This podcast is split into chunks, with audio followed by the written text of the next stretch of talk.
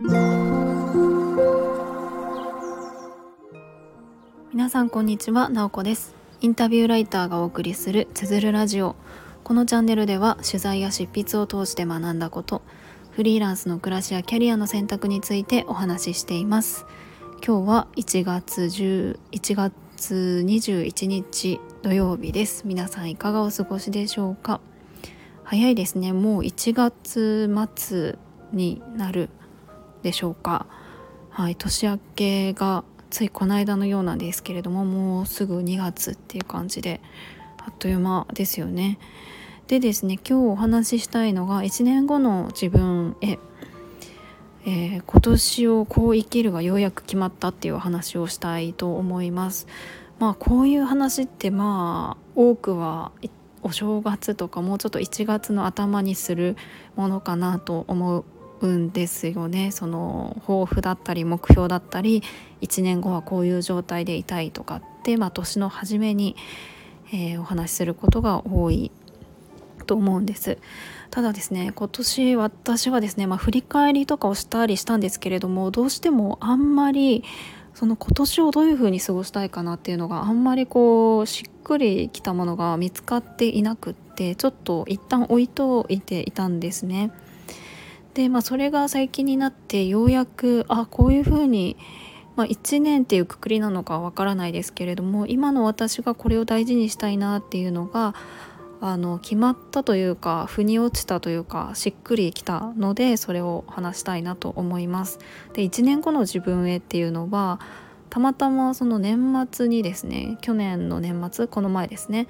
に、えー、スタイフでその1年前に私が残していた今年の目標を聞いたんですよね、まあ、つまり2022年の1月の頭に、まあ、今年の目標みたいな配信をしていてそれをその年の年末に聞いたのがなかなか面白かったので、まあ、この配信も、1年後の自分まああの今年の年末の自分がもう一度聞くように撮ってみようかなっていうふうに思っています。まあその時の自分がこれを聞いてどういうふうに感じるかなっていうのもちょっと、えー、気になるところです。でですねあの、まあ、今年をこう生きるっていうのが毎年ですね私、えーと、今年の漢字っていうのを年の初めに決めているんですね。まあ、大体1年過ごす中で忘れてるんですけどもその漢字は。まあ、でもなんかこう決めることに意味があるかなと思ってそれはま結構ずっと続けています。で今年はあの循環の環っていう漢字、えーと、環境の環ですねっていう感じを大事にしたいなっていうふうに思っています。まあ、っていうのもですねなんかやたら最近の自分は循環循環言っているなっていうふうに思っていてまあその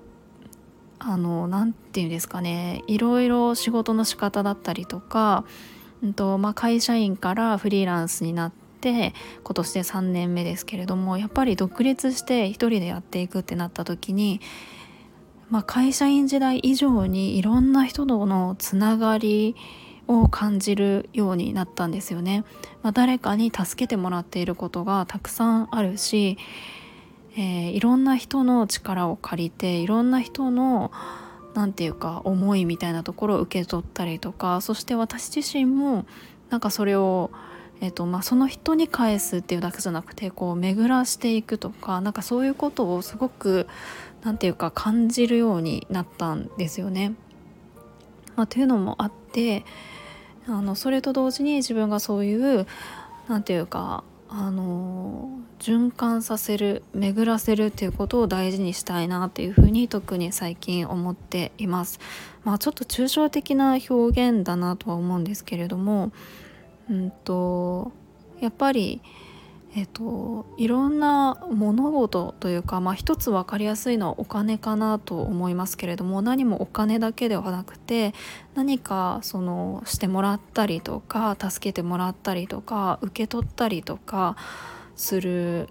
ものだったりとか何かしらの目に見えないものもある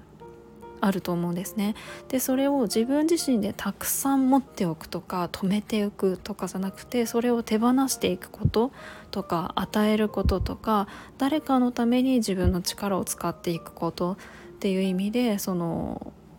そういったことをこう巡らせていくっていうのがあのすごく大切だから自分でストップさせて自分が大量のものを持っているとかっていうのは私は全然望んでいないし同時に何ていうか自分がどんどんどんどんただただこう与えるだけで、えっと、自分自身を大切にできないっていう状態もあんまりいい状態ではないと思うので何ていうかそういう意味でも、えー、循環の感っていうのは大事にしていきたいなっていうふうに思っているところです。まあ、かなりこの1月21日にそんな話するのはかなりなんか時期ずれ感がすごいんですけれども、まあ、自分の中では今がそういうタイミングだったなっていうふうに思っています。でえっとまあ、皆さんはもしかしたらもう多分多くは今年こんな年にしたいっていうのは決めてると思うんですけれどもちょうどそれを忘れかけてる時期でもあるかなと思うので是非ご自身で、えっと、今年のそういえば目標とかなんだっけなっていうのを思い出してみるのもいいかもしれません。あと循環といえばですね、えっと、これはまたちょっと、うん、違う話というかあのまあ循環環境とか言ったら今はすごく SDGs とかサステナブルとか、えー、言われて結構経ちますけれども私はもうあのコンポストですね、えー、堆肥を作るっていうのがもうめちゃくちゃ好きでもうこれは何年かな？3年4年くらい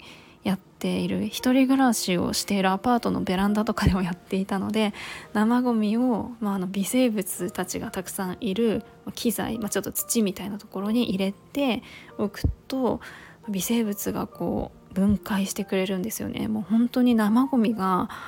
腐らずになくなっていくことに本当に感動するんですよねこの微生物の力を感じるっていうのがもう本当にま大好きなので、まあ、それは変わらず、えー、やっていきたいですしそれでまた何か植物あの堆肥、まあ、肥料ですね。肥料がこうできるのでそれで何かを作ったりとか、えー、そういう意味でもいろいろ循環させたりとか、まあ、そういう暮らしとかもあの何て言うんでしょうね。循環させることっていうのはこう大事に、えー、暮らしも大事にしていきたいなっていうふうに思っております。はい。ということで今日はあの私の今年今年というか今今っていうのかな今すごく大事にしたいなって思うことをお話ししました。今日も最後まで聞いていただきありがとうございます。もいもい。